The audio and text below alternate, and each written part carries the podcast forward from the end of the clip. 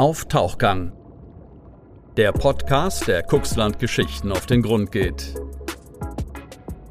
Mit Tim Fischer. 2012 war es so, da gab es noch keine wirklichen Alternativen, ähm, die man nutzen konnte. Also habe ich mich dran gesetzt und habe selber was entwickelt in der Küche. Mit einem mit Standmixer, Cashewkern, Wasser und ähm, Heute sitze ich hier mitten im Cuxhavener Hafen und äh, bin zu Gast in der Präsident-Herwig-Straße bei Muda Manna. Sie leiten ein junges Unternehmen in Cuxhaven, das mit Cashewkern Alternativen zu Milch und Käse schafft. Ähm, und das Unternehmen trägt auch ihren Namen, äh, Dr. Manna. Und ähm, zu Beginn erst einmal willkommen zu unserem Tauchgang-Podcast. Ja, vielen Dank für die Einladung. Ich freue mich sehr, dabei sein zu dürfen. Die erste Frage, die ich an Sie habe, ist, wie sind Sie mit Ihrem Unternehmen eigentlich hier in Cuxhaven gelandet? ähm, tatsächlich, äh, das Unternehmen wurde in Berlin gegründet, 2012. Da lebte ich äh, die damals ähm, die vergangenen acht Jahre und hatte meine Frau kennengelernt, ähm, Kinder bekommen und war dort als Arzt tätig. Und irgendwann habe ich über einen Headhunter äh, eine E-Mail bekommen, gefragt hat, ja, haben Sie nicht mal Interesse, sich äh, das Seehospital anzuschauen in Cuxhaven? Ähm, die suchen gerade jemanden. Habe ich mich in den Zug gesetzt und bin hierher gekommen. Und als ich dort angekommen bin, direkt am, am Watt, ähm, da war ein Kiter auf dem, auf dem Wasser, dachte ich, wow, hier möchtest du sein. Das ist genau der richtige Ort ich bin passionierter Kitesurfer und musste von Berlin aus immer zweieinhalb Stunden an die Ostsee fahren, um kiten zu können. Da dachte ich mir, ja, hier kann ich alles in einem verbinden. Und dann bin ich in Cuxhaven gelandet Mitte 2012. Sie sind also Arzt und äh, auch begnadeter Kitesurfer. Wie kommt man da auf die Idee, aus Cashews Käse zu machen? aus eigenem Leidensdruck. Ähm, Ende 2011 habe ich meine Ernährung umgestellt, weil ich mich einfach nicht wohlfühlte. Ich war zwar Vegetarier schon seit dem 16. Lebensjahr, aber ich habe mich trotzdem irgendwie, mir, mir haben die Gelenke wehgetan, ich habe mich immer schlapp gefühlt und habe dann angefangen, mich vegan zu ernähren, habe alle Milchprodukte weggelassen, aber als Käseliebhaber hat mir was gefehlt. Und 2012 war es so, da gab es noch keine wirklichen Alternativen, ähm, die man nutzen konnte. Also habe ich mich dran gesetzt und habe selber was entwickelt in der Küche mit einem mit einem Standmixer, Cashewkern, Wasser und ähm, Kulturen. Gedacht, okay, vielleicht kann ich da irgendwas machen, was käseähnlich ist und meinen Bedürfnissen entspricht. Und wie haben die Anfänge dann bei Ihnen hier ausgesehen? Also ähm, der, Sie haben jetzt gerade so ein bisschen die anfänglichen Entwicklungen erklärt. Wie lange hat das gedauert, bis das erste genießbare Produkt dann auf dem Tisch gelegen hat? Das ging relativ schnell. Also ich habe was in den Mixer geworfen und dann fermentieren lassen im Mixer und am nächsten Tag hatte ich ein Produkt, was mir geschmeckt hat. Die Reifung hat dann ein bisschen länger gedauert. Ich hatte aus dem Asiamarkt eine äh, Litchis werden in so Kunststoffboxen verkauft und dort habe ich den Käse reingetan in den Kühlschrank. Der hat dann den ganzen Kühlschrank ähm, besetzt und meine Frau war nicht so happy. Aber nach ein paar Tagen war ein schöner, gereifter Cashewkäse ähm, da drin und der hat äh, der ganzen Familie geschmeckt und auch Freunden. Und dann dachte ich, okay, mache ich mal ein bisschen mehr. Und da haben Sie sich dann entschieden, das Ganze dann auch hauptberuflich zu machen? Nein, das war dann noch ein etwas längerer Weg. Ähm, ich war noch als Arzt tätig in Berlin damals noch und war aber schon damals am Liebäugeln damit, einen alternativen Berufsweg zu suchen, weil ich mit dem gesamten Gesundheitssystem so nicht zufrieden war und dachte, es gibt noch andere Dinge im Leben, die man angehen kann, um Menschen und auch unserer Welt irgendwie behilflich zu sein, wobei ich damals noch nicht auf dem Schirm hatte, Tierschutz, Klimaschutz, das war, war noch nicht so weit. Das hat sich alles im Laufe der Jahre dann entwickelt. Ich habe Gewerbe angemeldet, eine Küche gemietet in Neukölln und angefangen, Produkte herzustellen. Also klingt jetzt so einfach, war auch einfach, man hat mich einfach getraut, das zu tun und habe dann nebenbei noch als Arzt äh, gearbeitet. Und eigentlich ausschlaggebend äh, dafür weiterzumachen war ein Erlebnis auf der Cheese Berlin. Das ist eine jährlich stattfindende Käsemesse in Berlin, wo aus ganz Europa Käsemeister hinkommen. Und im November 2012 haben wir uns dort eingemietet mit einem kleinen Stand, äh, meine Frau und ich, und haben gesagt, okay, wir ähm, stellen ein paar Cashewkäse-Produkte her. 200 Stück habe ich dann hergestellt und schauen, wie, wie das ankommt. Innerhalb von zwei Stunden waren wir ausverkauft und das war so äh, Proof of Concept, das kann funktionieren und Online-Shop aufgemacht und äh, erstmal so die ersten Produkte verkauft. Gibt es aber auch andere Unternehmen, die aus Käse Cashews machen? Und wenn ja, was unterscheidet Ihren Käse von diesen Produkten? Also Sie meinen wahrscheinlich aus Cashews Käse machen? Aus Cashews Käse machen, richtig.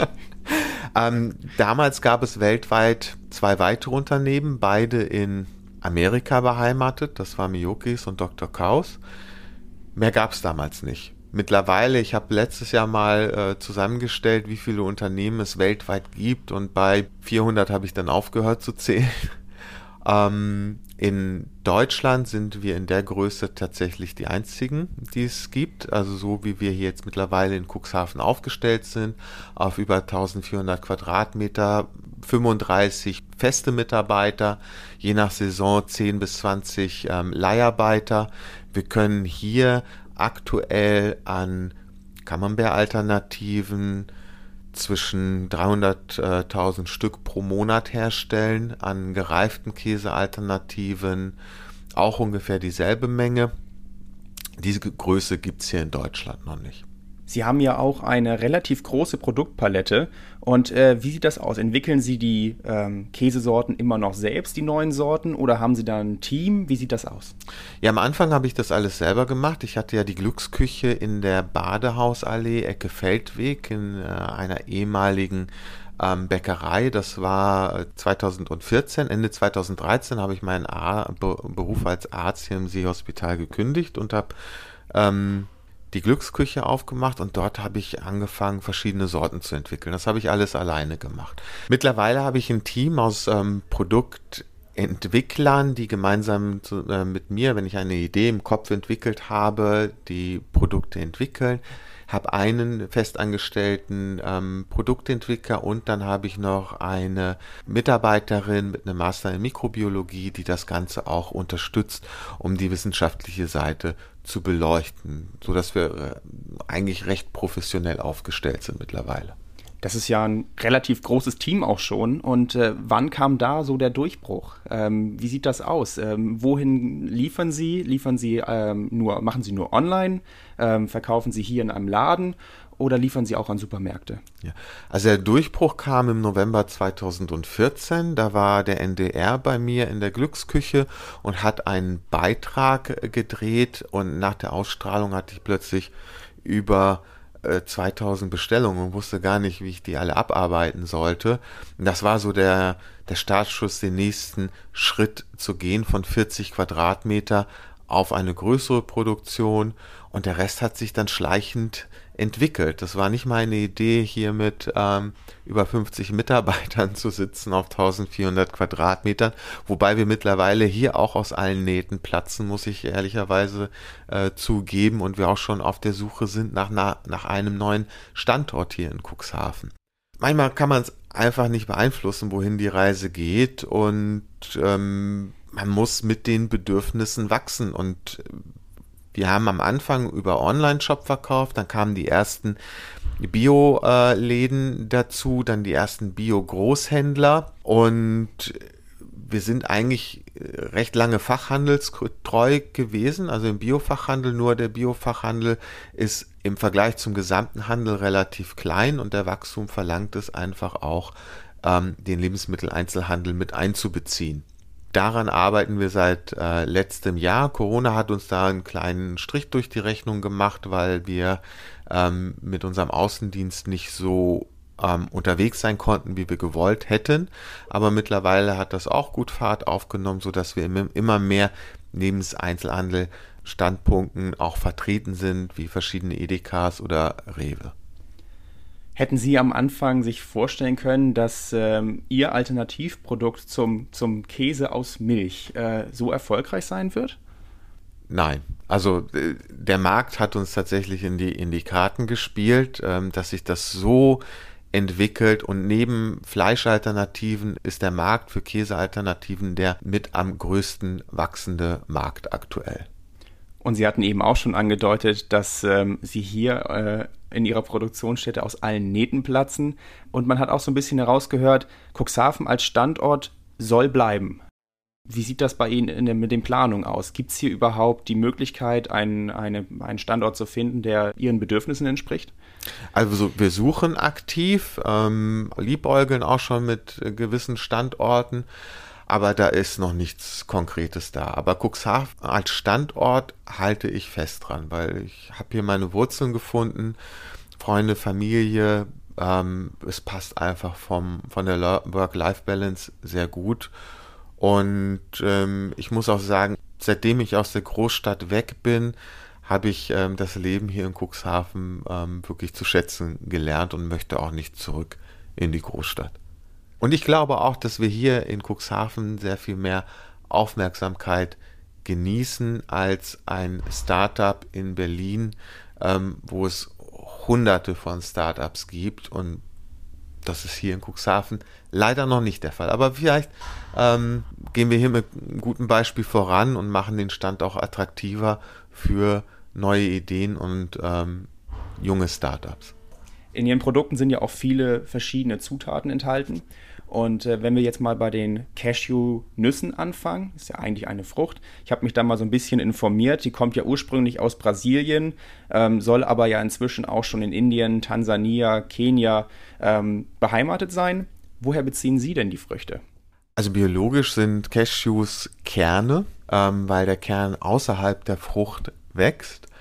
Und beheimatet, wie Sie schon richtig gesagt haben, ähm, ist, äh, sind die Cashewkerne in Brasilien und haben sich von dort aus überall in die wärmeren Länder ähm, ausgebreitet. Und äh, in Afrika, in, in Asien äh, sehr viel verbreitet.